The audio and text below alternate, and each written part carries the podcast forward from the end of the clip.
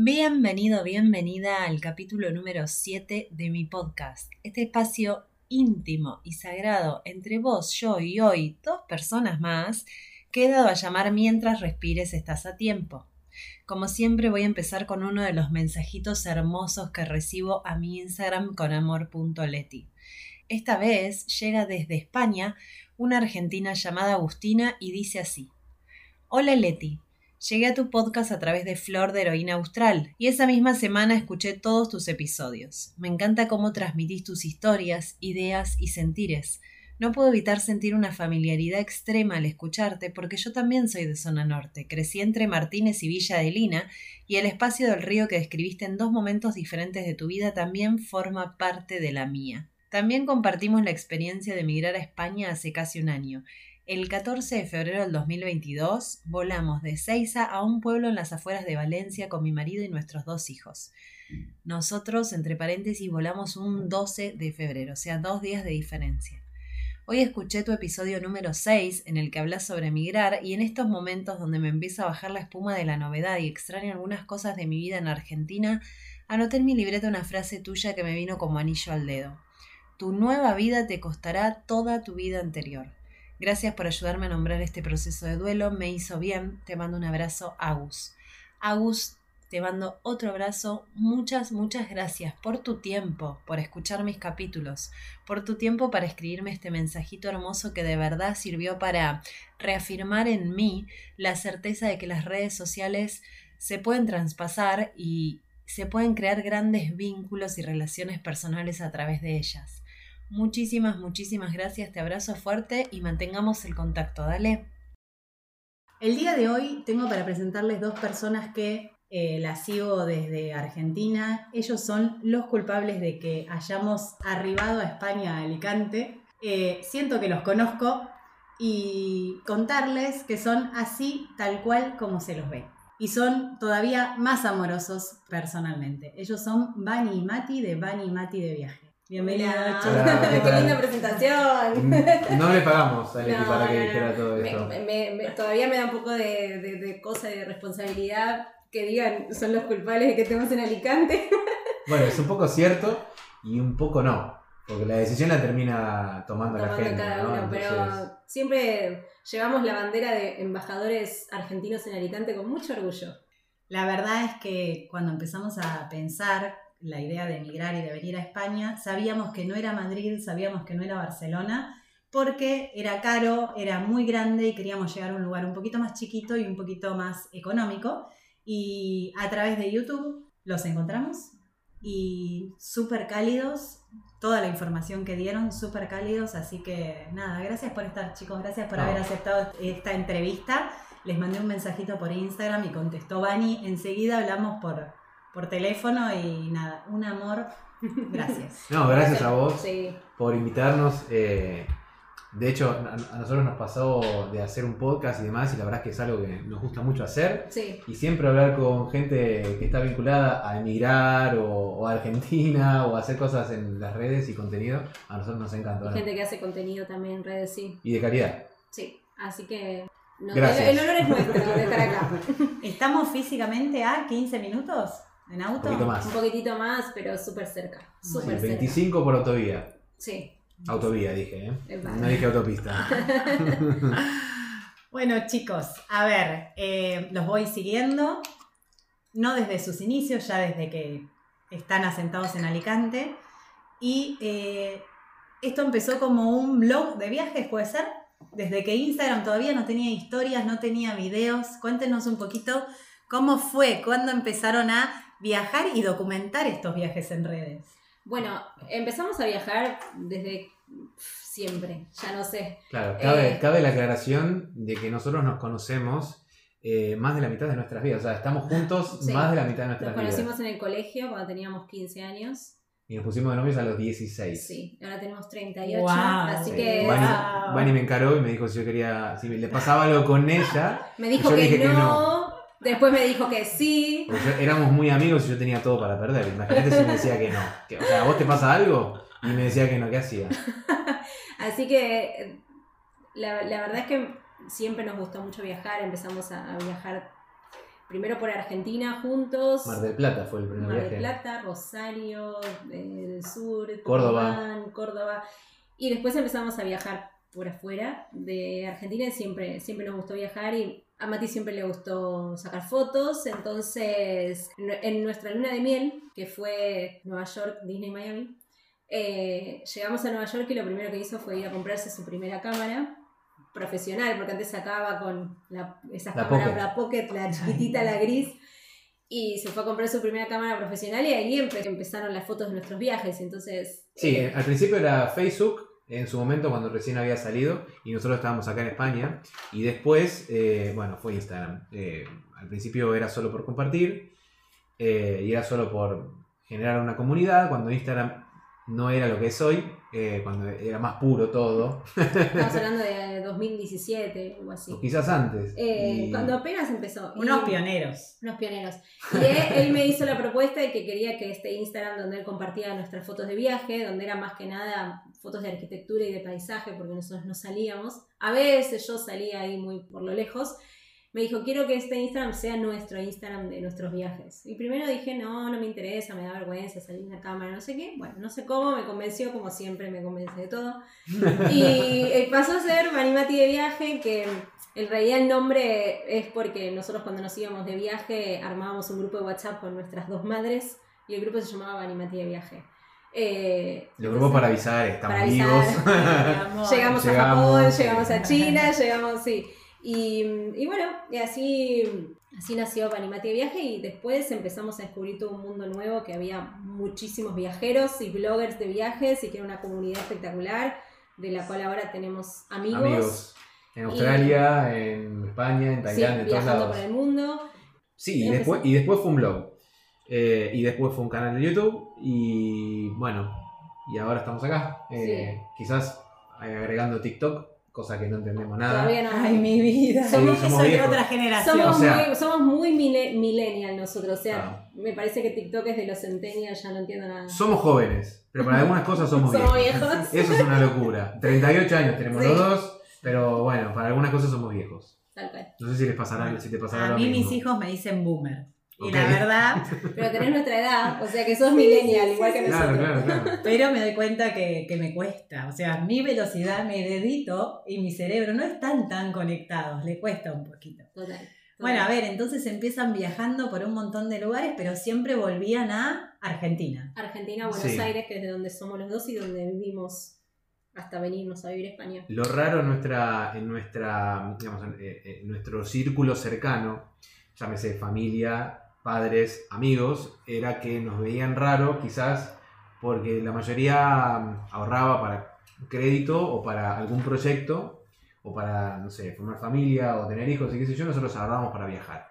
Trabajábamos, eh, nos rompíamos el orto, la verdad, no sé si se puede putear, pero... Se puede, se puede. para los españoles la currábamos eh, y, y bueno, era todo para viajar. O sea, ese era nuestro objetivo.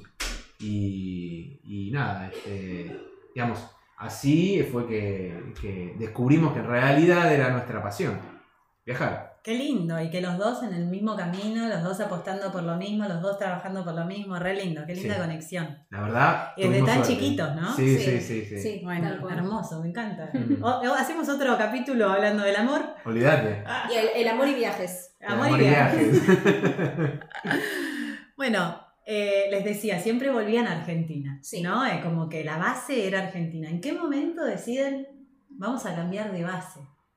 Bueno, nosotros en 2009, cuando yo termino la universidad y Mati se va de su primer trabajo importante, dijimos, ¿por qué no nos vamos a un viaje largo?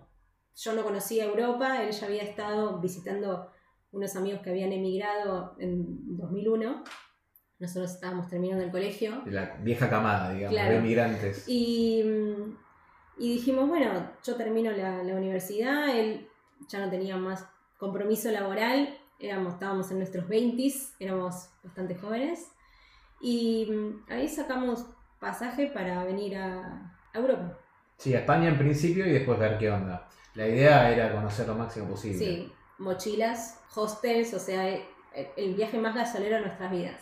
Y mm, en el momento que llegamos a, a España, no sé, fue un flash. Fue un flash. Más, y más, voy a hablar por mí, más me pasó cuando conocí Madrid. Dije, ¿qué es este, este mundo que se reparece a Buenos Aires? Sí. Porque yo soy- nosotros somos muy porteños y nos encanta Buenos Aires. Y cuando llegamos a Madrid fue, ¿qué es este lugar donde las cosas en el supermercado salen céntimos? Donde podés caminar en la calle sin tanto miedo. No sé, era todo hermoso Y todo nuevo, y todo nuevo. Y la verdad que yo me quedé maravillada con Madrid. Dije, algún día me gustaría vivir acá. 2009. 2009. Pero no, no lo pensábamos como algo así súper concreto, sino en ese momento más como una aventura. De hecho, nosotros vinimos a, a- a hacer ese viaje y ni siquiera vivíamos juntos todavía. A ver, él se quedaba todos los días en mi casa y si no me quedaba yo en la casa de él, estábamos juntos todo el tiempo. Pero No, bueno. lo de vivir juntos vino después. Vino O sea, después. fue gracias a que vinimos a, Claro. a Europa en ese momento. Y bueno, volvimos de ese viaje que al final terminó durando como ocho meses entre España y otros países de Europa. Eh, volvimos sin un mango, obviamente, y volvimos a Argentina como diciendo, mm, sentimos que nuestro lugar está, está allá, porque aparte nos dimos cuenta de las facilidades que había acá para viajar, las aerolíneas low cost. En ese momento me acuerdo que empezaba Ryanair, que no auspicia este podcast, pero podría. pero podría. Pero podría. Eh, habíamos comprado un pasaje que salía 4 euros cada uno de Alicante a París. Entonces era como un flash para nosotros poder viajar tan barato, porque viajar desde Argentina siempre es carísimo, porque estamos muy lejos de todo. Y, y la verdad que volvimos, volvimos con la cabeza revuelta. A mí lo que me había pasado la primera vez que vine, que vine con 18 años, eh, es que me parecía un mundo nuevo en todo sentido y había algo del estilo de vida y por ahí la calidad de vida, que también es subjetivo, ¿no? Eh, que me, me- me quedó marcado, ¿no? Entonces, no solo para mí, en mi caso, no solo era viajar barato y las facilidades, sino también aspirar a una especie de, de vida nueva en donde algunas cosas está- eran más fáciles, entre comillas fáciles, ¿no?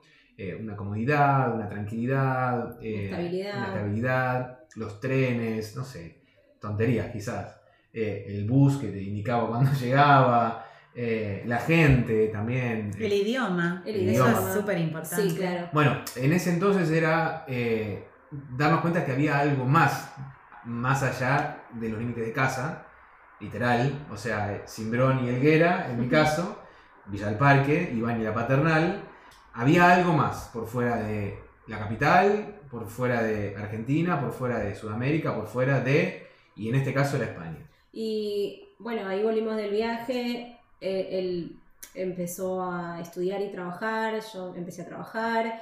Nos fuimos a vivir juntos. A los dos, tres años nos casamos. Y en todo ese proceso empezamos a investigar nuestros antepasados para ver cómo podíamos tener un pasaporte de la comunidad europea. Los dos somos descendientes de europeos. Entonces dijimos, esto a algún lado nos tiene que llevar. Nos empezó a picar el bichito de cambiar de base, respondiendo a la Sí, pregunta. Tal cual. Eh, Después de eh, ese viaje. después de ese viaje, de Sí. 2009 O sea, fue un 2010. flechazo con Madrid. Sí. Sí. Primero. Sí, Y después vieron todas las ventajas que tenía porque se acomodaba perfectamente a su, al estilo estilo de de vida vida. que ustedes querían, que era viajar, exacto. recorrer. Exacto. Hermoso. Y yo lo que, mientras los escucho hablar, lo que pienso es que ya venían chipeados con algo de desarraigo, ¿no? Con de desapego. Sí. De desapego por esa base en Argentina, desapego por familiares, amigos. Se encontraron entre ustedes, se encontraron un flechazo con Madrid Sí, y ya está. y ya está. O sea, fue, es medio raro porque no, no quiero sonar eh, Superado. superado o no sé, o. ¿Cómo se dice? Eh, bueno, no, no encuentro la palabra. No- pedante, no quiero sonar pedante. Pero la verdad es que tenemos la suerte de que nos gustan más o menos las mismas cosas y tenemos un criterio parecido. A veces es difícil, hay que llegar a puntos en común.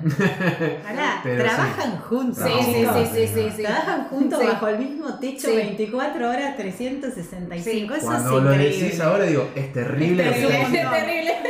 sí. Pero bueno, tuvimos sí. la suerte de que más o menos el hecho de tener una idea de seguir viajando y seguir descubriendo nos conecta quizás con, con esa capacidad de asombro y, que quizás es constante y de investigar y de salir y no sé, esa frase tan trillada, salir de la zona de confort, que a nosotros nos gusta.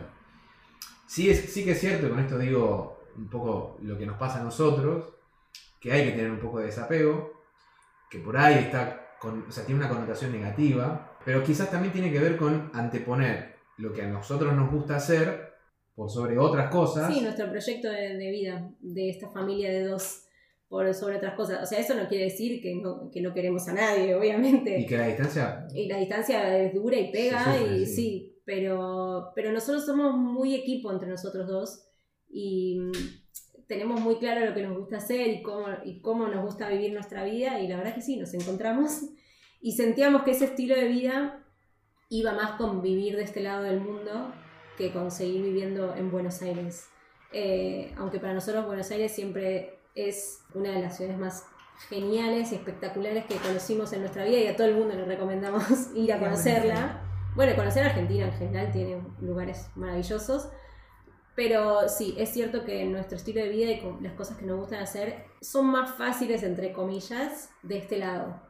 Mani, me dijiste que siempre, bueno, nuestros familiares, nuestros amigos están allá y siempre el miedo a que pase algo, Sí. siempre casamientos que nos perdemos, nacimientos de sobrinitos, un montón de cosas que nos perdemos por este modo de vida que elegimos del otro lado del charco. Sí. ¿Cómo les pesa? ¿Cuánto les pesa eso? Yo creo que no sabes cuánto te pesa hasta que te pasa algo que te hace pensar en todo eso. En mediados de 2021 mi papá se enfermó, tuvimos que ir de urgencia a Argentina, estuvimos sin subir cosas por 3, 4 meses, Un poco más quizás. que nos llegaron pero miles de mensajes, miles de mensajes. Eh, fue increíble. eh, y ahí nos dimos cuenta, lo, o sea, porque uno se da cuenta que es dura la distancia cuando está toda tu familia que se juntó a comer un asado, festejar un cumpleaños y vos estás solo en tu casa, hace videollamada y están todos ahí de fiesta y vos como cortás el teléfono y silencio. Nos nacieron sobrinos de amigos, de hijos de primos y demás, eh, que no, no estuvimos. Pero el tema de cuando se enferma un familiar es durísimo.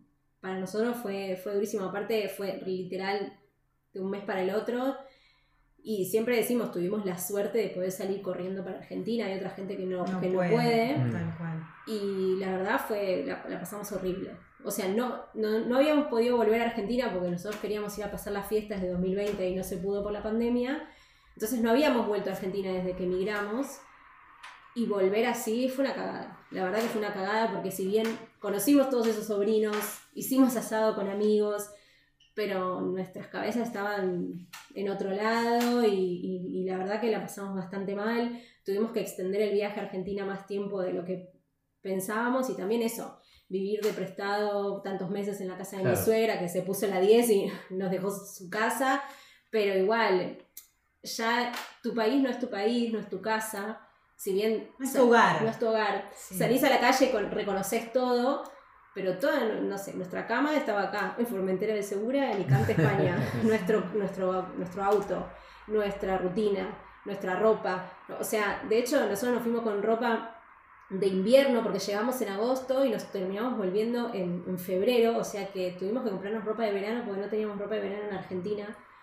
Bueno, tuvimos que extender el viaje por diversas cuestiones para resolver cosas, porque cuando se muere un familiar tan cercano, todos los trámites y todas las cosas que tenés que hacer, bueno, es terrible.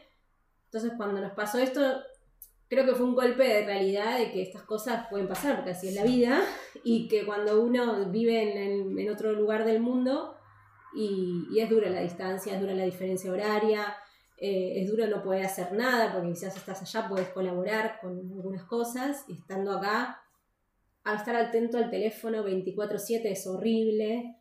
Eh, la verdad que es lo, es lo más feo. O sea, es lo más feo. Uno cuando emigra piensa, lo, lo tiene en cuenta, Presente. pero cuando te pasa es peor que cualquier cosa que te puedes imaginar. Y, y, es- y esto lo digo, como decía antes, con el privilegio de haber podido viajar. Sí. Porque también conocemos gente que, no ha que le ha pasado lo mismo y no ha podido viajar. Así que la verdad que esa parte es muy fea y es, y es real y hay que tenerla en cuenta. Uno nunca está preparado No. para perder a un ser querido, No, pero ese último saludo, ese último abrazo en Ezeiza puede ser el último. tal cual. Entonces hay que poner en la balanza. Tal cual. ¿Estás decidido a saludar por última vez a esta persona y a correr esas, ese riesgo, esas consecuencias? Tal cual. A veces pasa que sos un poco inconsciente y no lo tenés en cuenta, y por ahí es sano, Eh, hay que ser un poco inconsciente para tomar este tipo de decisiones, creo yo. Sí, yo creo lo mismo. Eh, pero sí que es cierto que la distancia es lo que más pega, porque obviamente, ¿no? La, la- la familia, los amigos, los afectos están, están lejos. Y por más videollamada, por más eh, mensajito, por más boludeo que uno pueda llegar a hacer, después se apaga el teléfono y estamos nosotros solos en este caso. Entonces eh, es difícil. Eh, a mí me estaba pasando antes de, de ir a Argentina. Fueron un par de cosas que fueron sucediendo para dar un poco de contexto en el que nos sentíamos, yo me sentía solo, me sentía realmente solo en el pueblo.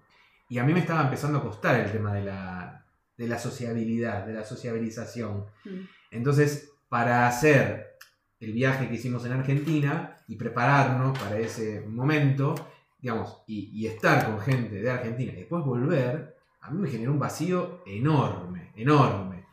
Eh, si bien tuvimos la suerte de poder ir, con toda la cagada que, su- o sea, que sucedió en Argentina, claramente, un momento, creo que uno de los peores momentos nos- de nuestras vidas, Sí. no está de más decir siempre que lo- el tema de la distancia a quienes les pasa que, bueno, tiene una relación con gente cercana, afectos eh, en sus países de origen, en nuestro caso en Argentina, bueno, es algo que hay que tener en cuenta, claramente, Sí. antes de tomar esta Y decisión. que cada vez que vas, después te volvés a despedir. Y es la misma mierda que la No, primera y- despedida. y lo mismo cuando te vienen a Y visitar. lo mismo cuando te vienen a visitar, estás una semana, un mes, lo que sea, que te vengan a visitar con gente en tu casa y después se van y se van. Y es otra despedida y otra vez llegar al aeropuerto y otra vez el vacío y ot- Cada despedida es dura y no es que porque pasa el tiempo eh, se va aflojando. No, no, todas las despedidas son así. o sea, son una cagada. Pero bueno, son cosas que parte de, de esta, de esta decisión. Tal cual. A nosotros lo que nos pasó de estar lejos, primero que muy crudamente le dije a mi mamá y a mi papá, mami papi todavía no tengo papeles, así que no se les ocurre enfermarse, morirse, nada de eso, porque no los puedo ir a ver. Bien. Se rieron, pero fue... Pero Sí, fue la era la- nada más crudo que, que esa realidad. Y por otro lado, lo que nos pasó es que yo le había prometido a mis hijos que íbamos a ver el Mundial en Argentina y por una cuestión de trámites y papeles no llegamos. Y de verdad, acá se extrañó, Y ¿no? sí. Y justo, justo, van a salir campeones. Y uno lejos mirando cómo se junta toda esa gente Sí. a cantar y toda esa Muchachos. emoción. Sí. Sí, sí, sí, sí. Los, los noticieros diciendo que Argentina ahora era el nuevo centro energético del planeta. Me muero. Y uno en otro En otro lugar, lado, sí, lejos, sí, sí. sin poder festejarlo, sin poder verlo con ni- nuestros seres queridos, ¿no? Abrazar el gol con alguien más. Terrible. Así que, ¿cómo vivieron ustedes el mundial? Bueno, una de las cosas que mm, a nosotros, va, a mí en lo particular me pasó fue que los jugadores cuando les preguntaban cosas y qué sé yo, decían que eh, les sorprendía la locura que generaba la escaloneta y la selección y sobre todo lo que pasa allá en Argentina.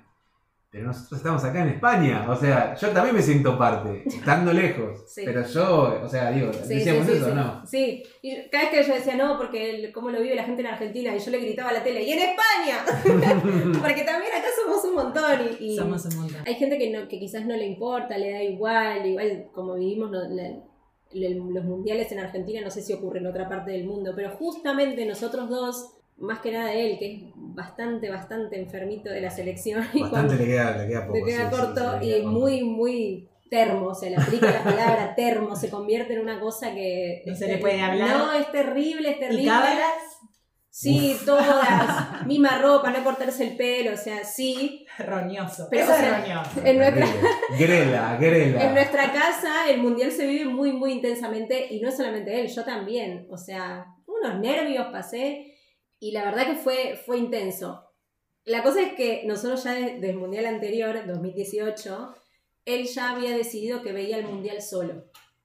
Gracias que me dejaba estar a mí porque era mi casa. Pará, me estás pintando como un machirulo. No, no, no, no, no. Él, él me dice, yo me pongo muy nervioso, soy insoportable, no, no me aguanto los comentarios de los demás, la paso mal.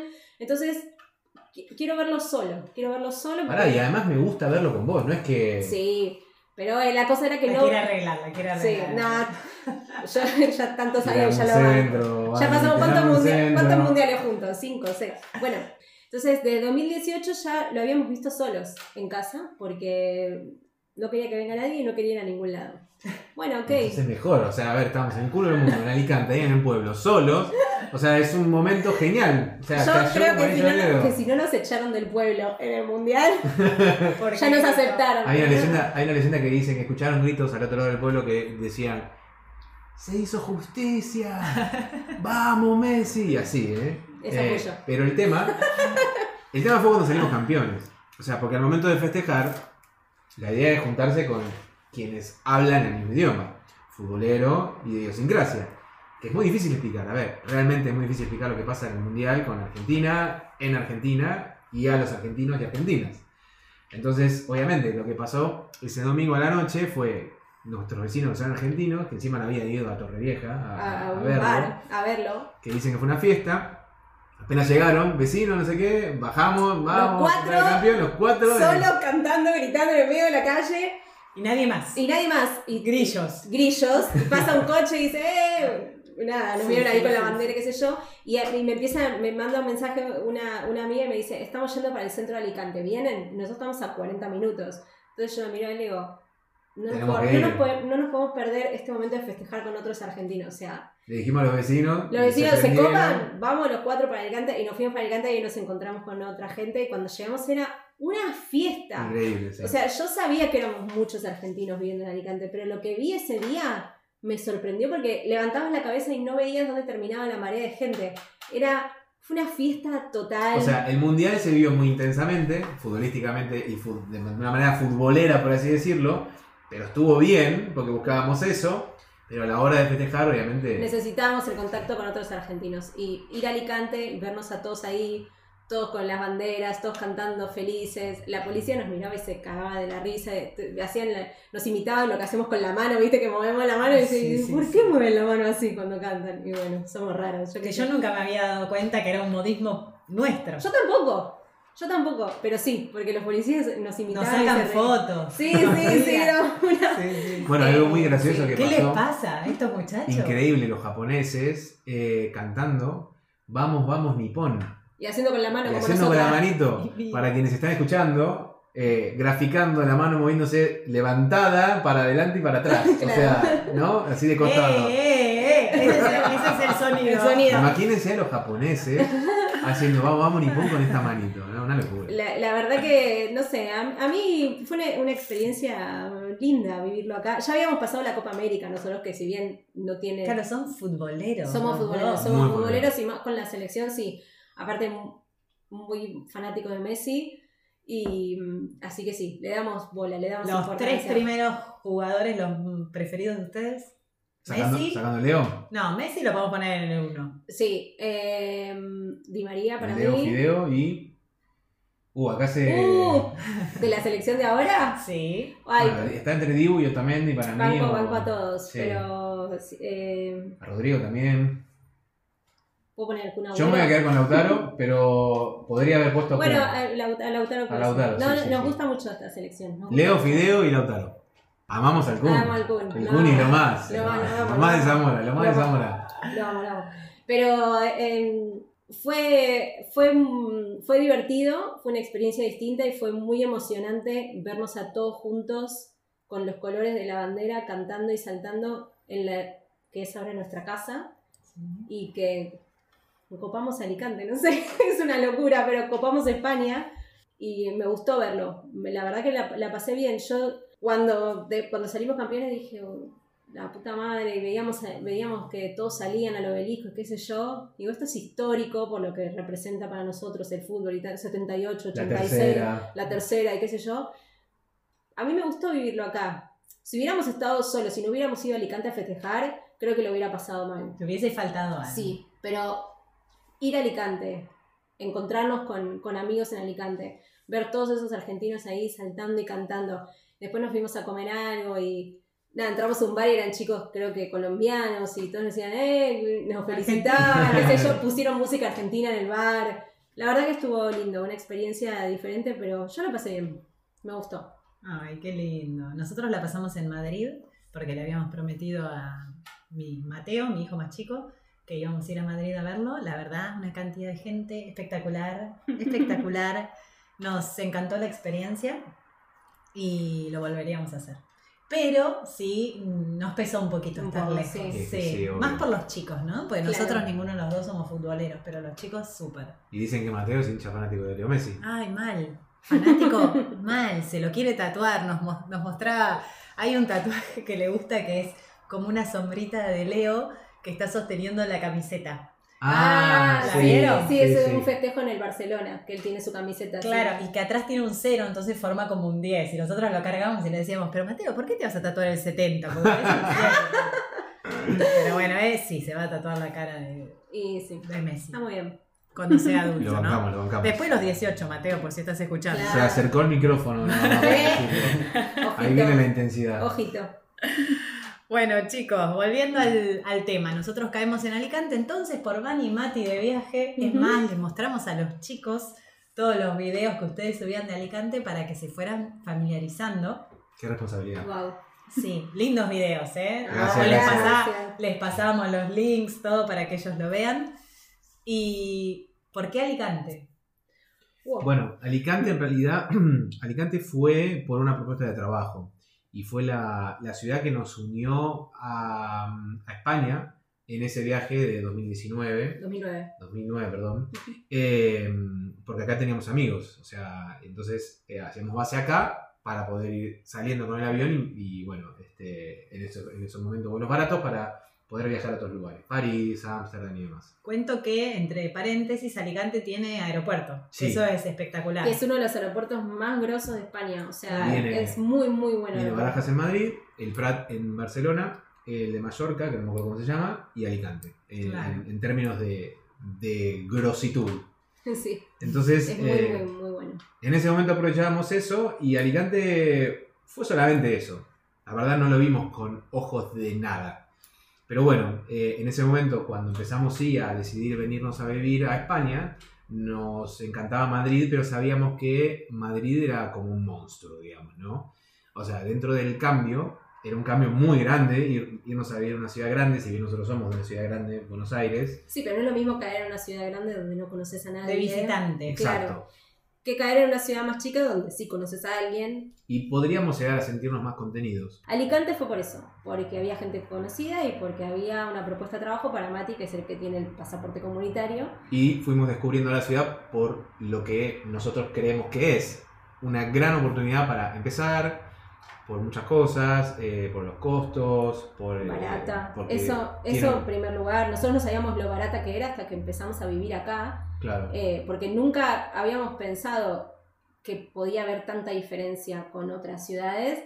Eh, nos dimos cuenta que los alquileres en Alicante cuando llegamos eran nada que ver a lo que salían los, los alquileres en Madrid o Barcelona, Y bueno, después fuimos descubriendo la conectividad, el aeropuerto, lo que decís. que es una ciudad fácil, caminable, que tiene playa. O sea, nosotros somos de Buenos Aires, nunca vivimos al lado del mar. Claro, esto es fundamental. De Nunca repente- vivimos al lado del mar y de repente eh, creemos que es un indispensable, es un indispensable el Estar Mediterráneo. cerca del mar, Sí. claro. Y Y no de repente mar, vivir al lado del Mediterráneo es una cosa maravillosa que nunca, que es algo que nosotros ni siquiera habíamos tenido en cuenta para elegir Alicante. Es como que Alicante nos eligió a nosotros Claro. y a pesar Qué de... lindo. Sí.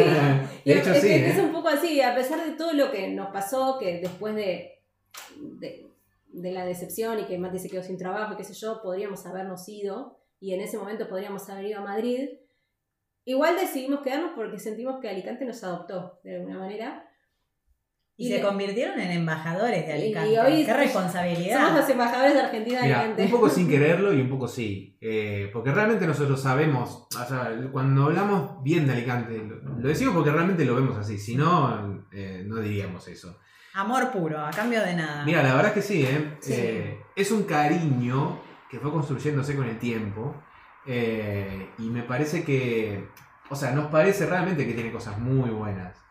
Mm, Tratemos de no hacer demasiado ruido para que no se entere todo el mundo, porque después se va a enterar todo el mundo. Tarde. de- Tarde, ya se enteró todo el mundo. Todos los que vienen a Alicante es por Van y Mati. No sé si todos, no sé si todos, pero bueno, la verdad es que la gente que nos escribe y que nos hace llegar eh, consultas o preguntas, eh, la verdad es que nos sentimos muy agradecidos, ¿no? Y con una responsabilidad muy grande porque sabemos que, mm, digo, siempre digo lo mismo, ¿no? O sea, tenés cinco amigos, tres, no importa, ese es tu alcance. Cualquiera te pregunta acerca de cosas, acerca de cómo vivir en otro país o en otro lugar. y tratás de ser responsable y darle una, digamos, una mano o un parecer o lo que sea, desde un lugar responsable. Imagínate si son 47.000 personas.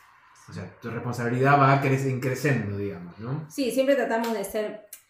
Cuando empezamos a hacer videos sobre migrar y sobrevivir en, en España y en Alicante, siempre tratamos de hacerlo desde un lugar súper honesto. Y lo mismo cuando nos mandan mensajes privados y nos preguntan, también hay un montón de cosas que nosotros decimos, la verdad no lo sé, pero siempre desde un, desde un lugar honesto, porque, a ver, nosotros no somos ni actores, ni periodistas, ni nada, somos dos cualquiera. Dos salames. Que, no cualquiera que un día se pusieron a hacer videos. Eh, y porque estuvimos del otro lado y estuvimos planificando nuestra inmigración un año y medio, entonces también sabemos nosotros las preguntas que te haces antes de, de emigrar, entonces era como un poco dar una mano desde ese lado. Y una cosa que, que me, me, pasó a mí, yo me, me, metí en el grupo de argentinos en Alicante en Facebook, doble filo, ¿no? Meterse en ese grupo tiene sus cosas buenas y sus cosas no tan buenas. Pero a mí me pasó que una sola vez hice una consulta de algo muy específico, un trámite que no entendía, que era sobre mi residencia, que no entendía cómo era el trámite, una cosa de este trámite, y una chica me escribió por privado y me dijo, esto es así, así, así, y me puse a hablar con ella, cuando llegué a Alicante la conocí en persona, y ella me dijo, esto es una cadena de favores entre los, los emigrados. Mi ayuda para vos es esta y espero que vos ayudes a alguien más cuando te toque. Y esa frase me quedó grabada y es cierto, porque hay mucha incertidumbre, tomar la decisión es, es, es una decisión gigante, eh, es una decisión de vida muy importante, entonces sentir que cuando vos llegás acá no estás solo, sino que hay un montón de gente que está en la misma que vos y que se hizo las mismas preguntas que vos.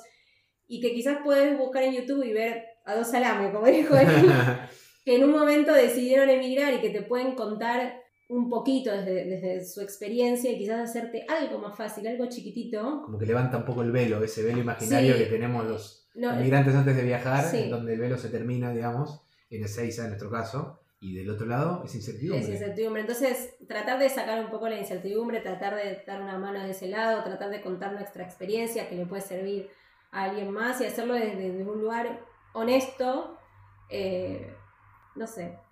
La verdad es que traspasa la, la pantalla. Eh, ustedes tienen, para mí, desde mi visión como consumidora de ustedes y de su contenido, es que tienen un gran mensaje y el tono del mensaje. Son súper cálidos, súper honestos.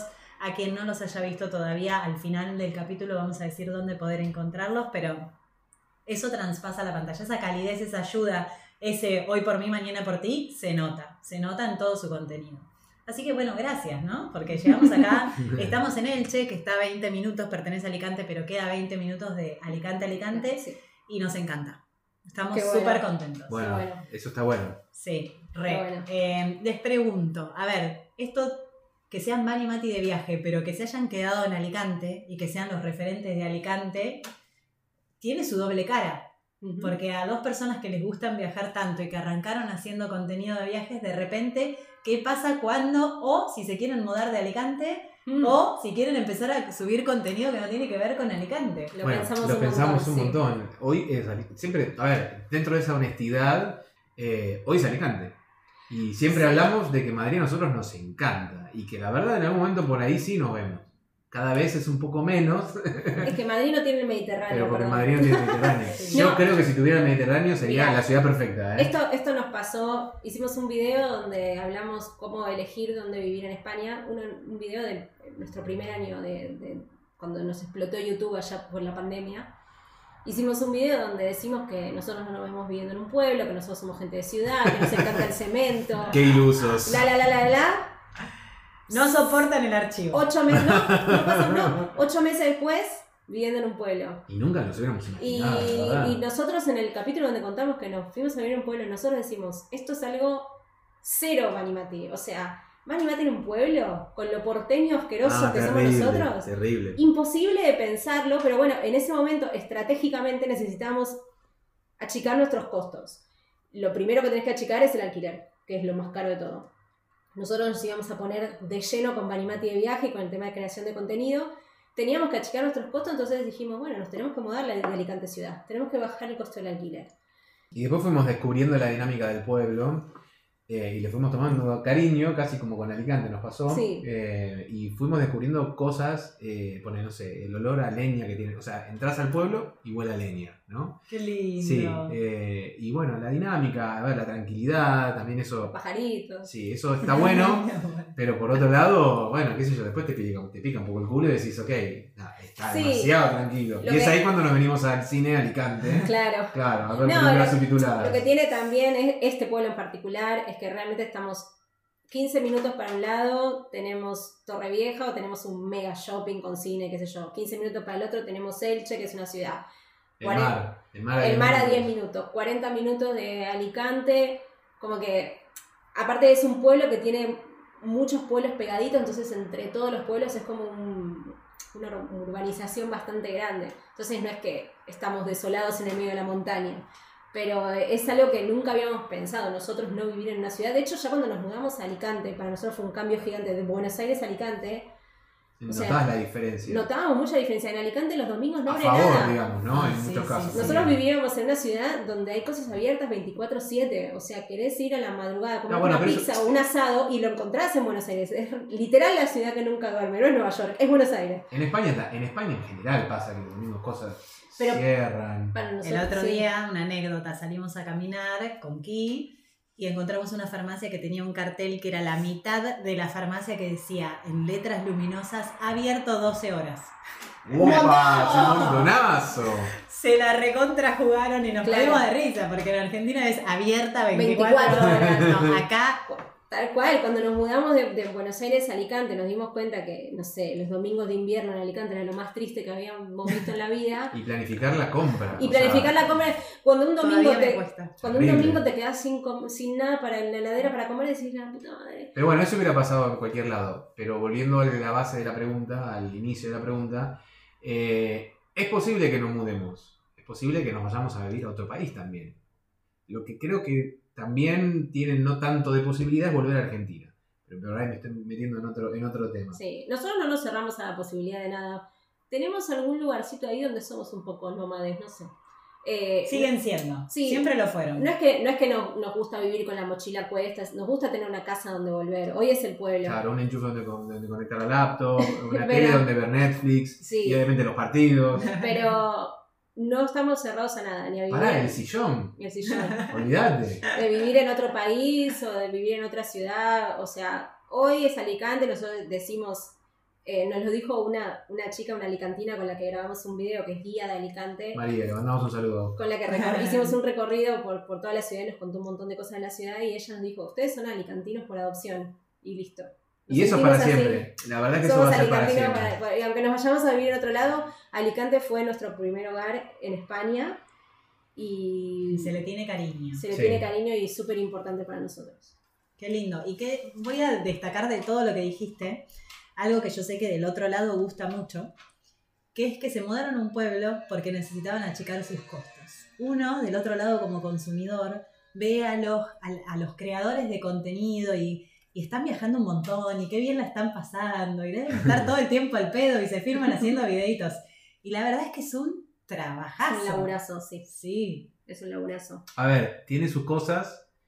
Mm, hablábamos recién, está aquí, acá no lo pueden ver aquí, pero lo estoy viendo. Eh, hablábamos un poco del privilegio que tiene poder hacer lo que nos gusta hacer, lo que nos apasiona hacer. Hablamos desde, una- desde un lugar de privilegio, donde nos podemos dar las oportunidades de hacer lo que nos gusta hacer, vivir donde queremos vivir, etc. Eh, es un laburazo, Sí. pero lo elegimos hacer. Y eso es súper potente, ¿no? Eh, porque laboramos con pasión, porque nos gusta, porque le dedicamos energía, le dedicamos alma. Entonces, eh, No, y es un laburo que no tiene un horario de 9 a 18 y después desapareces y ya está. Es un laburo que, es que está constantemente en nuestra cabeza y que es muy difícil a veces cortar porque todo lo que hacemos puede ser contenido. Entonces también cuando viajamos es contenido, cuando vamos al cine en Alicante, a la gente le va a interesar cuánto sale la entrada al cine, y a la gente le va a interesar cuánto están las cosas en el súper, y a la gente, y es como que una cosa que no se termina nunca. eh, y es muy, muy difícil cortar. Entonces, y aparte de lo que decíamos antes, nosotros dos juntos, trabajando y viviendo. Bajo el mismo techo. el mismo bueno, pero también la mentira, ¿no? De las redes sociales, porque hay algo de, me voy a poner filosófico, hay algo de idealización en general. me pasaba a mí con esto de migrar, Eh, es esta imagen que a mí se me viene a la cabeza de una cortina que, digamos, que, que está hasta la zona de embarque de, de, de Ezeiza, del Aeropuerto Internacional de Buenos Aires, en donde del otro lado no se sabe qué es lo que hay, pero es todo perfecto. Entonces, donde sea que viajes, va a pasar eso. Pones un pie en Europa, en este caso España, y de repente salen euros del suelo. Y un poco sí, pero un poco no. Y creo que a la mayoría nos pasa lo mismo. Es no. Es más por el lado de que no pasa eso. Y lo mismo en las redes sociales. Es como que Instagram, YouTube, eh, TikTok, bueno, no sé, las redes sociales, Facebook quizás también, eso es más para los boomers.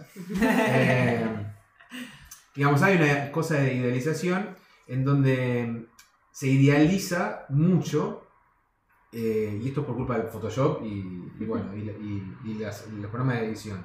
Los Hay- filtros. Claro, hay una parte de realidad. Eh, y a nosotros nos gusta jugar con eso. Eh, nos gusta digamos, tratar de ser honestos en todo sentido. Porque me parece a mí que, digamos, hoy por hoy todo pasa por ahí. Y mucha gente está en el, en el teléfono y mucha gente ve eso y te hace de alguna manera responsable cuando transmitís algo, ¿no? El tono, el mensaje, etc. Eh, no sé si a vos te pasa lo mismo, que seguramente te debe pasar con tu Instagram, en donde, ay, qué linda la playa, ay, que no sé qué, ay, que no sé cuánto, y claro, pero me tomó un laburazo pensar la toma, hacer contenido. Sí, en realidad les voy a contar otra anécdota, que es que hace poquito yo salgo cuando tengo un ratito y acá ya es invierno, hace frío, pero hay tardes que son súper soleadas Sí. y Elche, que es donde vivo, el pueblo donde vivo, tiene una parte de campo que me encanta y que me encanta cuando está así ese solcito y tengo un ratito libre, salir de mi casa, salir de la compu, salir de la luz azul y andar en bici y perderme en ese campito que hay ahí, ¿no? Elche, para los que no conozcan, eh, hace mucho calor en verano. En invierno no hace tanto frío, la verdad estamos en pleno invierno y el frío no es tan crudo, pero en verano sí, hace muchísimo calor. Y es prácticamente clima de, de desierto, de, está lleno de palmeras, pero no hay pasto natural, no hay pasto real. Lo que hay es yuyo o los lugares que vos ves verde, cuando te acercas te das cuenta que el pasto es sintético. Y en uno de estos viajes en bicicleta una tarde, vi un parche en todo Elche, en el medio del campo, al lado de la ruta, de pasto de grama baiana. ¿Vieron que es ese pasto como más anchito? Precioso, largo. Fue una felicidad. Un oasis. No sabía que el pasto me gustaba tanto hasta ese momento. Frené la bici, enganché el, el móvil, el, como le dicen acá, el celular, en, no sé, en la rueda, no sé dónde lo enganché, que se quedara más o menos estático. Corrí por el pasto, me tiré en el pasto. Eso después fue un videíto, ¿no?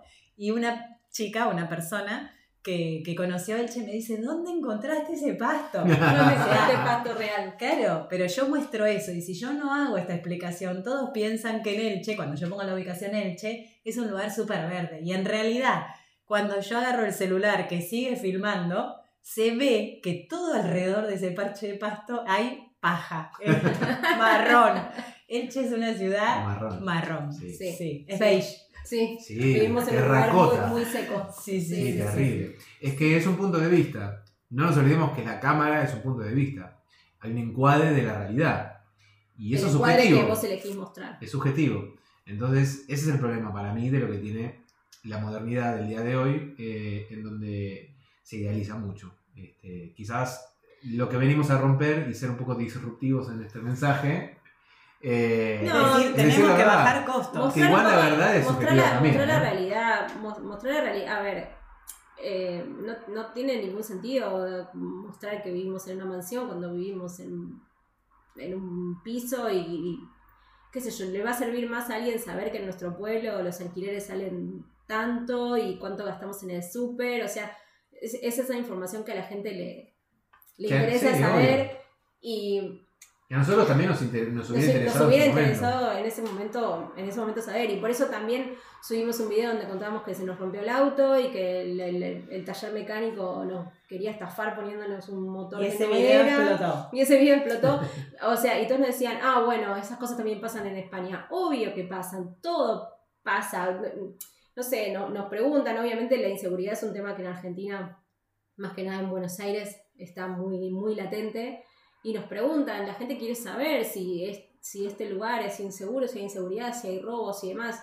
Eh, porque también se vende que en Europa no pasa nada y la verdad es que sí pasa. Ah. Mucha- muchos comentarios de, veo en sus videos muchas casas con rejas, no sabía que en España ponían rejas. Bueno, alarmas también. Alarma, es que sí, porque, a ver, pasan otras cosas, pero también pasan y eso también está, está bueno mostrarlo y sacar un poco el tema de idealizar emigrar y también hablar de estas cosas como lo que hablamos a- a- al comienzo, de lo que uno eh, tiene que tener en cuenta en, en cuanto a lo emocional, a dejar la familia, las cosas que te pueden pasar estando lejos. Porque después el palo es muy grande si Sí. no llega a esa expectativa. Y siento que de eso, quizás ahora hay muchísimas más cuentas eh, en Instagram o canales de YouTube que hablan de estas cosas, pero siento que cuando emigramos nosotros hace cuatro años y medio, esta, inform- esta reflexión sobre cuestiones emocionales al, al emigrar no estaban tanto.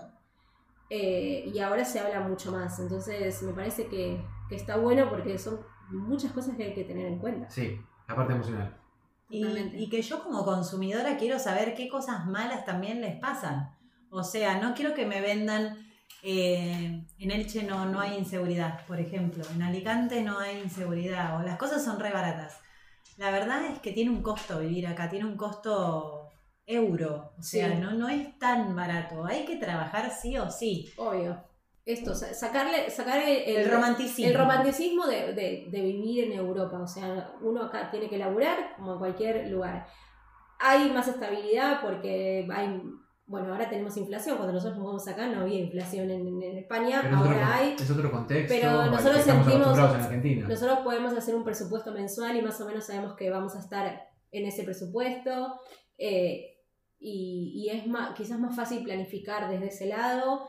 Y, y acá sí puedes caminar por la calle con el celular en la mano. Lamentablemente en Buenos Aires, donde vivíamos nosotros, no. O sea, hay diferencias. eh, Que siempre que- lamentablemente llegamos a una comparación y las comparaciones no son justas. No, obvio. Pero bueno, la- o sea, digo, No, por ejemplo, rescato de esto de nos tuvimos que mudar para achicar costos, que ustedes se mudaron, invirtieron, o sea, cambiaron el pagar un alquiler un poquito más caro y estar más cerquita del Mediterráneo, como decís vos, Mati, por seguir haciendo lo que les gustaba. Sí. Y están haciendo lo que les gusta. Sí. Todavía no son millonarios, No, ya lo serán. Estamos lejos de eso. Muy lejos todavía. Muy lejos. No sabes, no sabes, ¿eh? Ya, ya, ya lo serán, pero está bueno Mm, comentar estas cosas. Sí. Bueno, hablemos de las redes, pura y exclusivamente. Bien. ¿Qué es lo mejor que les pasó desde que se eh, exponen en redes sociales? la exposición eh, es algo que se habló en Banimati. En Banimati de viaje hubo una reunión en la Una de producción. Sí. Hablamos, producción. hablamos acerca de la exposición y es algo que sabemos desde el principio que es algo que está dentro del combo. Lo que superó toda idea es que nos paren por la calle en Belgrano, siendo Belgrano es un barrio de Buenos Aires, un barrio, uno de los barrios más eh, habitados de la ciudad, eh, yendo a hacerme un fondo de ojos y nos pararon en la calle gritando Banimati. Eso, eso me, flash- me sigue flasheando el día de hoy, Sí. eh, porque aparte Buenos Aires es una ciudad donde viven, bueno, 7 millones de personas, no sé, en el conurbano inclusive 10, 11, no sé cuánto. Entonces, a ver, siempre digo lo mismo, no somos Shakira y Piqué. Menos mal, oh, menos mal. Pero hoy están de moda, lo tengo que decir. Menos mal. Por ahí- bien, él es tendencia, él está en todo, ¿eh? Trending topic. O sea, la verdad es que somos gente común y corriente, no, no, no salimos de la farándula.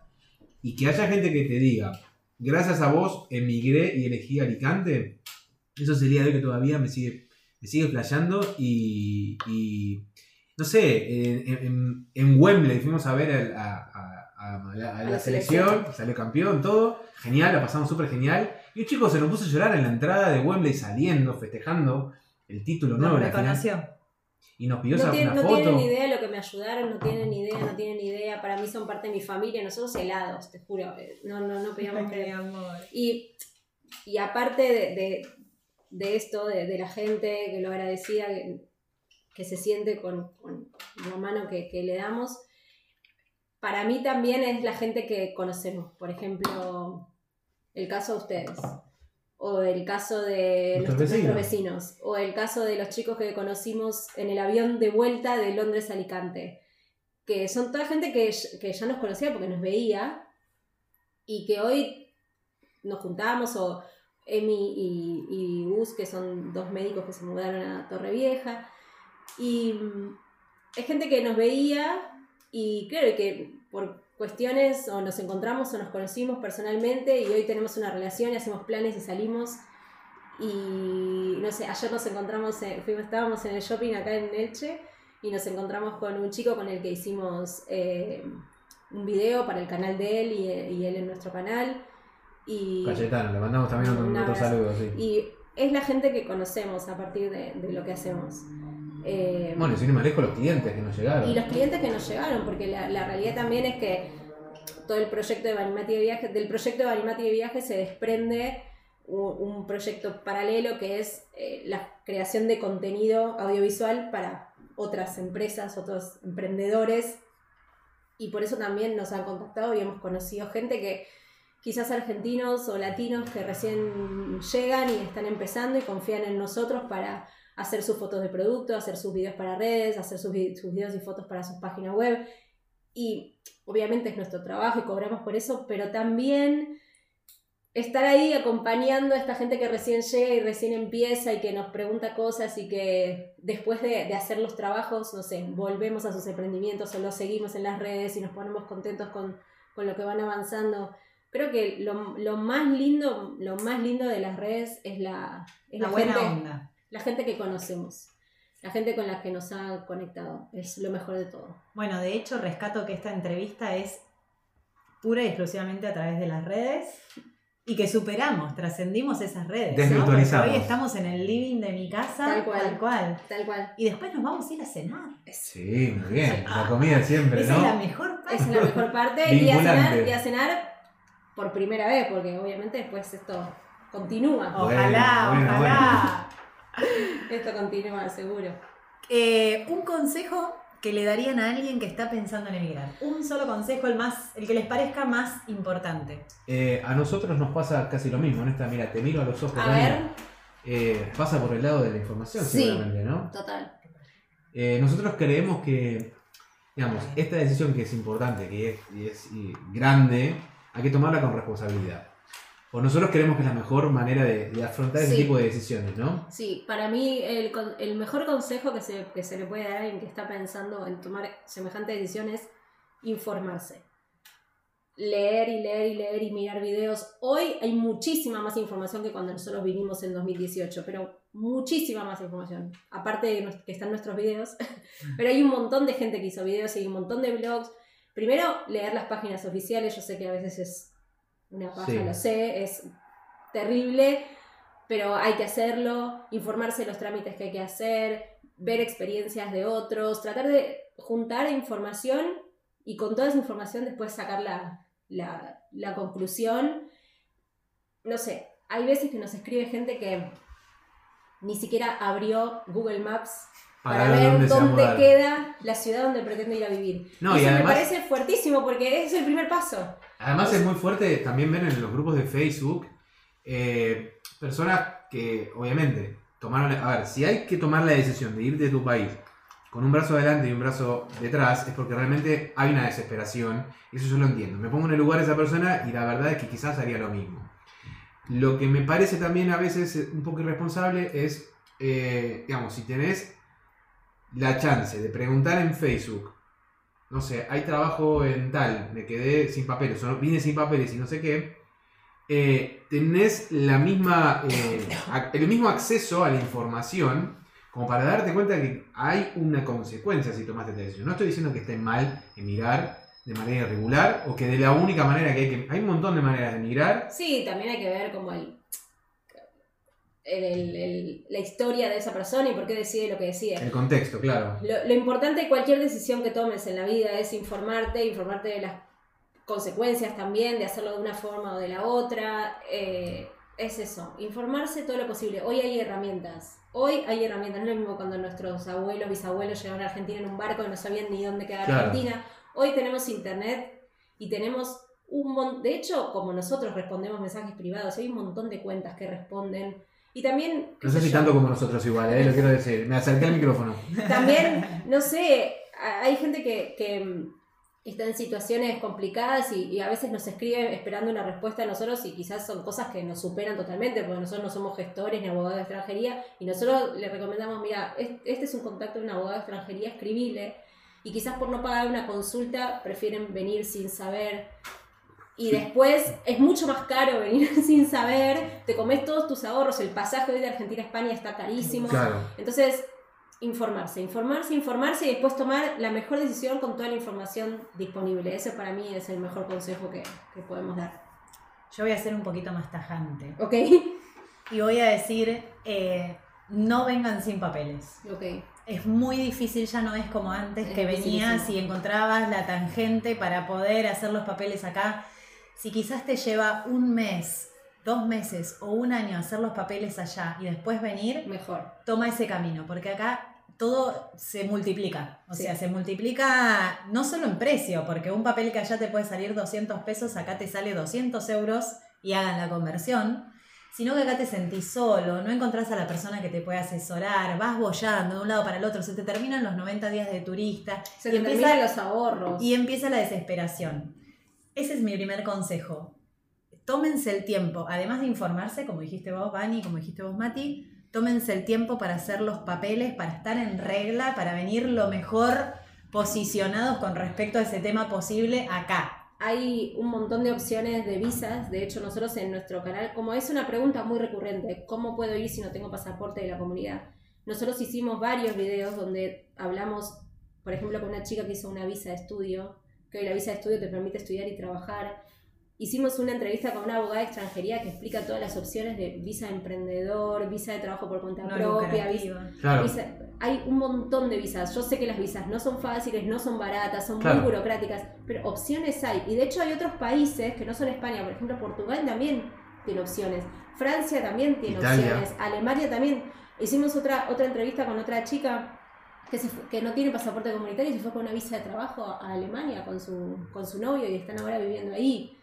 Entonces, si uno busca, hay opciones. Claro, después está la. Obviamente no va a ser la más fácil, la más fácil es tomarte un avión, caer acá como turista y cuando ves que estás acá ver qué haces. Y, y eso es, es, es cierto que en dos días se te, se te terminan los ahorros y, empiezan los tres meses de turista Sí, pasan sí. volando. Y además, volando. a ver, desde este lado también es fácil, bueno, o se puede percibir como algo fácil y quedás como antipático o antipática, ¿no? Y decís, ok, no vengan sin o vengan con. La realidad es que migrar no es barato, o sea, es algo... a Al principio hay que poner muchísima plata Sí. porque de repente como todavía no tenés los papeles, quizás te piden que pagues todo el año o el mínimo De- seis meses de alquiler sí, adelantado. La obra social todo el año adelantado, entonces hay que venir con un fondito. Tal ¿no? cual. Emigrar no, no es barato y para mí el que dice lo contrario está equivocado. Y es, una inversión, claro. es una inversión enorme. Ya mudarte dentro de una misma ciudad es caro. Imagínate mudarte de continente. O sea, eh, eh, es así. Pero Y si no, después saber que hay consecuencias. Como toda decisión acarrea consecuencias, estar preparado para que eso pase. Tal cual. Sí, sí, sí, pero es bastante angustiante, ¿eh? La verdad. Claro que sí. A mí después del capítulo de emigrar me escribió un montón de gente que está en situaciones complicadas, complicadas de Complicadísimo, verdad. Sí. sí. Es, a nosotros nos Y es difícil y se te parte el alma, pero mm, traten de venir con los papeles en la situación más regular posible. Mm. Porque acá, si allá era difícil, acá es difícil al cuadrado. No, y aparte el tema de, a ver, trabajar informal en cualquier lugar del mundo es muy complicado, porque el trabajo informal es igual en todos lados. Eh, primero que el empleador se expone a unas multas terribles. Y vos como empleado también te expones a situaciones laborales en las cuales no, Claro, no cuando- te favorecen. cuando estás absoluto. irregular, o sea, pueden no pagarte y no tenés cómo reclamar, te pueden hacer trabajar mil horas y no tenés nada que te regule. Y aparte el no acceso a varias cosas, como No. por ejemplo la salud. no acceder a la sanidad, no, no, no estás aportando a tu jubilación, o sea, O hay sea, un montón claro. de, de cosas de- del trabajo informal en cualquier lugar del mundo, que lamentablemente hay mucha gente que tiene que trabajar así. El punto es saber a qué te expones y de última tomar tu propia decisión. Yo voy más por el lado de Leti eh, y le agregamos quizás esto de informarse para tomar la mejor decisión de manera informada. Y el segundo consejo es métanse en los grupos de Facebook. Tiene, es, es un arma de doble filo, como dijo Vani, Pero hay mucha información de valor y uno se puede meter desde cualquier parte del mundo. O sea, cuando nosotros estábamos en Argentina y nos surgió esta idea, uno de los lugares que nos copó, por Google Maps, básicamente, porque ni siquiera me acuerdo por qué nos había copado, fue San Sebastián. Porque es hermoso, por eso. Tengo Capaz que por eso, no lo sé, no lo conozco todavía, pero eh, enseguida nos metimos en los grupos y empezamos a ver qué trabajo se pedía, qué Mm. trabajo se ofrecía, Claro. qué problemas, qué problemática tenía la gente, los argentinos que estaban ahí. Argentinos en San Sebastián, argentinos en Alicante, argentinos Sí. en Elche. Hay mucha publicidad inútil, hay mucha queja, pero también hay mucho aporte y mucha gente solidaria que cuando uno hace una pregunta, no sé, nos ha pasado de dónde puedo traducir tal papel, dónde puedo ir a hacer tal sello, y te escriben o en el mismo grupo o por privado, pero hay mucha gente buena onda. Entonces, si la hay, están que, hay que pensando, descartar a la gente mala onda porque esa también hay. tal cual, obviamente, como siempre, como todo. Pero si, si la están pensando, vayan metiéndose en los grupos. No importa en qué parte del mundo estén. Y otra, y otra cosa, que porque muchas veces nos preguntan, no sé, ¿qué oferta laboral hay en Alicante? Y es una pregunta bastante amplia que obviamente nosotros no sabemos que toda la oferta, sabemos que el tema turismo y gastronomía es, un, es una industria importante, pero bueno, específicamente no sabemos qué otros trabajos se piden en Alicante. Un otro consejo que me parece que está bueno es las páginas de búsqueda de laburo también Se pueden se pueden lados, claro. desde cualquier lugar del mundo. Entonces es una cuestión de entrar, no sé, a LinkedIn, Indeed, y mm, InfoJob, Job Today, todo, o pones portales de búsqueda laboral España, las que te salen en Google, O mismo Sí. también de búsqueda, perdón, búsqueda de alquiler, o sea, lo mismo. Lo mismo, mismo. filtrás por ciudad y empezás a mirar. A ver, en qué. A ver, no sé. Yo trabajo en el campo. Primero me tengo que fijar en qué lugar de España y Hay trabajo en el campo. campo. Y ese es el primer filtro, saber en qué lugares buscar. Y después de esos, no sé, 10 Yo lugares. empezaría por ahí el mapa, igual, Google Maps. Claro, pero se puede hacer todo un trabajo previo Bueno, antes es que- de venir en cuanto a trabajo, en cuanto a alquileres, eh, y obvia- obviamente abrir el mapa. Y también se pueden descartar o proponer lugares, no sé, me encanta la montaña, busco qué provincias tienen montaña, me encanta el mar, me fijo en los que están en la costa.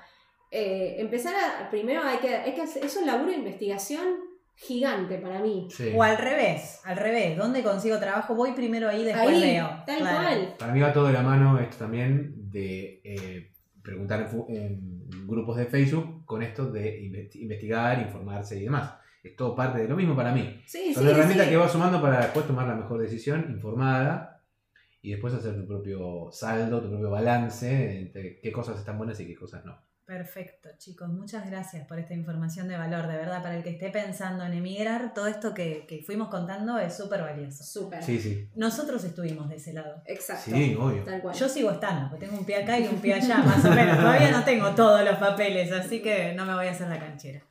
Eh, chicos, algo gracioso que les haya pasado, alguna anécdota que les haya pasado Sí. Acá en España, que puede ser por no haber entendido la cultura, por no haber entendido el idioma. No, Mirá, Una anécdota. mirá, es todo un tema ese, ¿eh? eh, Podemos hacer un capítulo entero de eso. Ah, tantas, Mirá. ay, qué bueno. No solo las anécdotas, sino lo que ocurre con el idioma, con la idiosincrasia, con el sentido del humor. Es otro país. A Mati no le entienden los chistes. O No, sea, no, él hace no. chistes y la gente se lo queda mirando. Igual en Argentina me pasaba lo mismo. o sea que no es una cuestión de idioma, que tus chistes son muy malos. No sé. No, ¿sabéis lo que nos pasó? Después le vamos a pedir que Se nos, se nos rompió la, la canilla de, de- de la ducha. Se rompió el cuerito, lo que en Argentina llamamos el cuerito, lo que Sí, es más sí, adentro. sí, sí. Entonces, fue como, ¿y cómo vamos a la ferretería y le decimos, se nos rompió el cuerito? ¿entendés? ¿Cómo se llama el cuerito acá? Aparte, lo más loco es que vos entras a la ferretería y le decís, bueno, no sé, el coso. Y es peor, porque confundís más que es el, El coso de la- Pero pará, en Argentina vos decís el coso y te dan el coso. Te dan el coso, Claro. ese es el coso de la canilla del, Sí, del sí, baño sí. y saben. Bueno, por suerte tenemos un amigo español que vivió en Argentina, entonces lo llamamos y le dijimos, che, se nos rompió el cuerito, ¿cómo se dice acá? El cosito de goma, ¿no? Fue peor, claro, porque es más porteño Bueno, al nosotros. final, al final lo que pasó fue que tuvimos que, que sacar la canilla entera y poner una nueva. O sea que no sirvió para No nada. sabemos cómo se llama el No sabemos cómo se dice el cuerito acá. Pero bueno, fuimos a la, a la ferretería y eso no sirve más, que es viejo, pongan una cosa nueva. Entonces tuvimos que comprar la grifería entera, Bueno, no sé si nos cagaron o qué, pero todo fue porque no supimos cómo se decía cuerito. No, la anécdota que siempre cuento es la de- Algún español que está escuchando esto se está muriendo de risa de cómo le vendieron una grifería por no venderle su cuerito. Tal cual. La anécdota que a mí me gusta contar es el de el bocadillo de tortilla. Ah, no, es un espanto. Es un espanto. A ver, eh, Pará, vamos a explicar. ¿Qué es? El bocadillo de tortilla es un sándwich de tortilla De de, papas, patata, de sí. papa, de tortilla de papa. Acá es re común. O sea, Acá es un pedazo de tortilla de papa entre dos panes, porque Claro, acá se lo- come, casi todo se come en sándwich. Todo se entre llama panes. Se llama. Bocadillo o bocata. Claro. Entonces, eh, si no le pones pan, eh, es, no es comida. Básicamente. No, Entonces, eh, hay un famosísimo bocadillo que es el de tortilla, donde entre panes hay un pedazo de tortilla de, de papas. Claro, cuando vos lo vas a pedir, siendo argentino, sobre todo de Buenos Aires, siendo porteño, con el yeísmo bien cargado, Bien, bien marcado. y vas a pedir el bocadillo de tortilla, no te van a entender.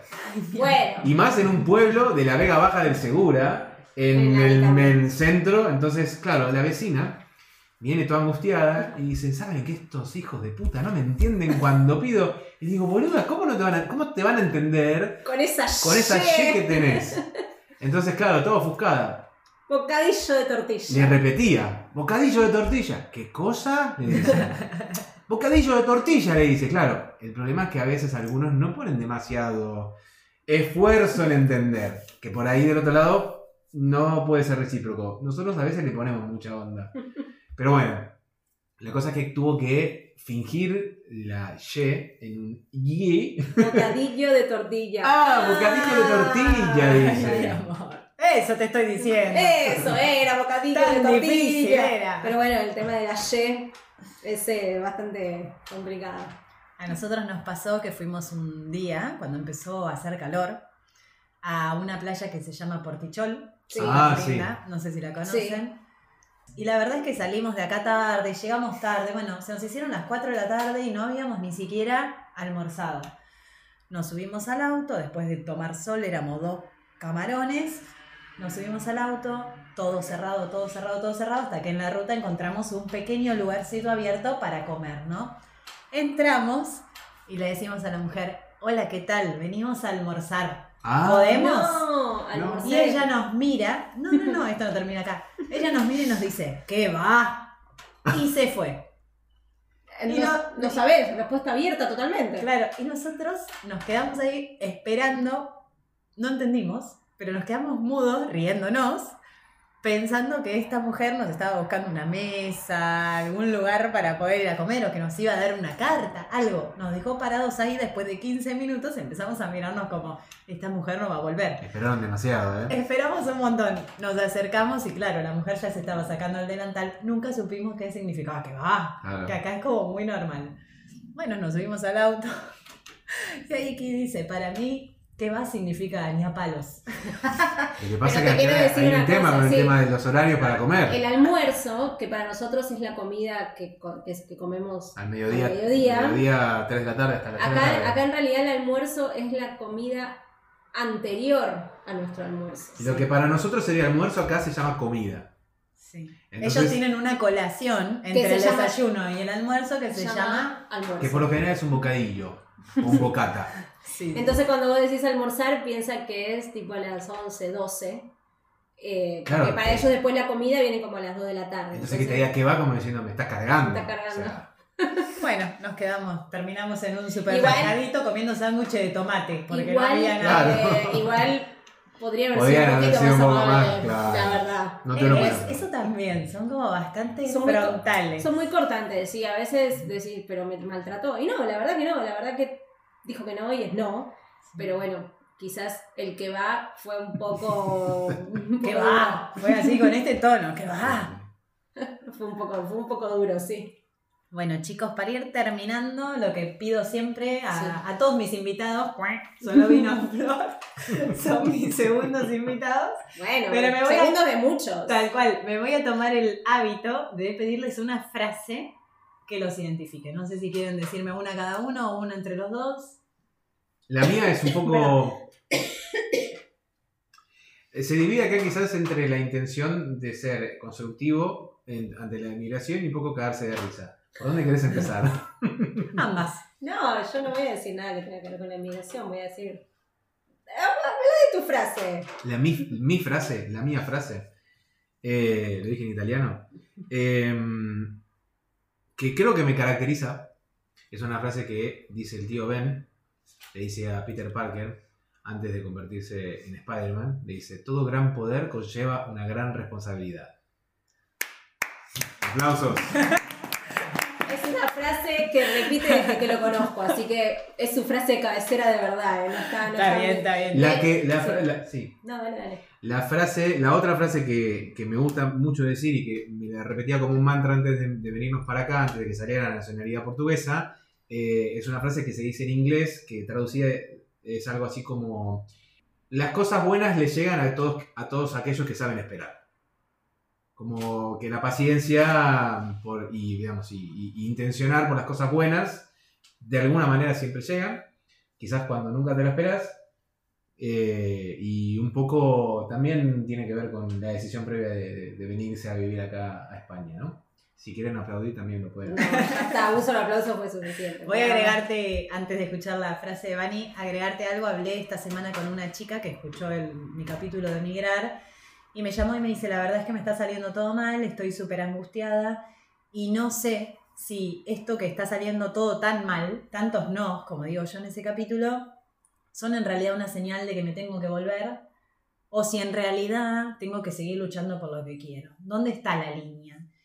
Y yo lo que le dije es, a ver, algo deja de ser para vos solamente cuando lo dejas de desear. Algo deja de ser para vos solamente cuando lo dejas de desear. Mientras vos lo sigas deseando, seguís luchando y esos solamente van a ser obstáculos para cumplir tu meta. Cuando vos no lo desees más, esas van a ser señales de que no va por ahí. ¿Está bien? Totalmente de acuerdo. Sí, sí, Excelente. sí. Bueno, voy a, Vamos decir, con tu frase. voy a decir dos, ¿puedo? Una tiene que ver con la inmigración y otra tiene que ver con mi vida. Eh, respecto a la inmigración, nosotros lo, lo decimos en más de un video y creo que es algo que representa mucho lo que es emigrar, que eh, para nosotros emigrar es un salto de fe. Es lo que decía Mati antes. Incertidumbre total del otro lado, por más que uno pueda ver videos y leer y ver experiencias de otros, hasta que uno no lo vive, no sabe realmente lo que es, y uno pone todo en esta decisión. Entonces, realmente es un salto al vacío un poco. Entonces, emigrar es un salto de fe, es una de nuestras frases. Y mi frase de cabecera de toda la vida es, la vida es un viaje. Qué lindo. No tiene explicación, cual. es eso. No, ya la explicaste durante todo el capítulo. Espectacular. me Nuestra encantó. vida es un viaje, Sí, la vida es me un viaje. encantó, me encantó, súper linda. Bueno, chicos, por último, cuéntenle a, a mi público eh, dónde los pueden encontrar. Bueno, nosotros somos Vani Mati de viaje, sin la Y, Vani Mati de viaje, en todas las redes. En Instagram, en YouTube, en Facebook, en TikTok, TikTok, entre comillas. en Twitter. En, en todos lados. No, lo- donde más estamos es en YouTube y en Instagram, donde más presencia tenemos, digamos. Eh, También bueno, tenemos un blog, vanimatideviaje.com, eh, donde ahí tenemos algunos relatos de, de viaje, tenemos, bueno, un poco más explayado. No, donde más nos explayamos en realidad es en YouTube. Eh, así que nos encuentran como Vanimati de viaje en todos lados. Arroba Vanimati de viaje. Bueno, muchísimas, muchísimas gracias por haber venido hoy. Espero que esto sea el principio de una historia hermosa entre nosotros y feliz de haberlo compartido con ustedes que están del otro lado escuchando. Los quiero con amor, Leti.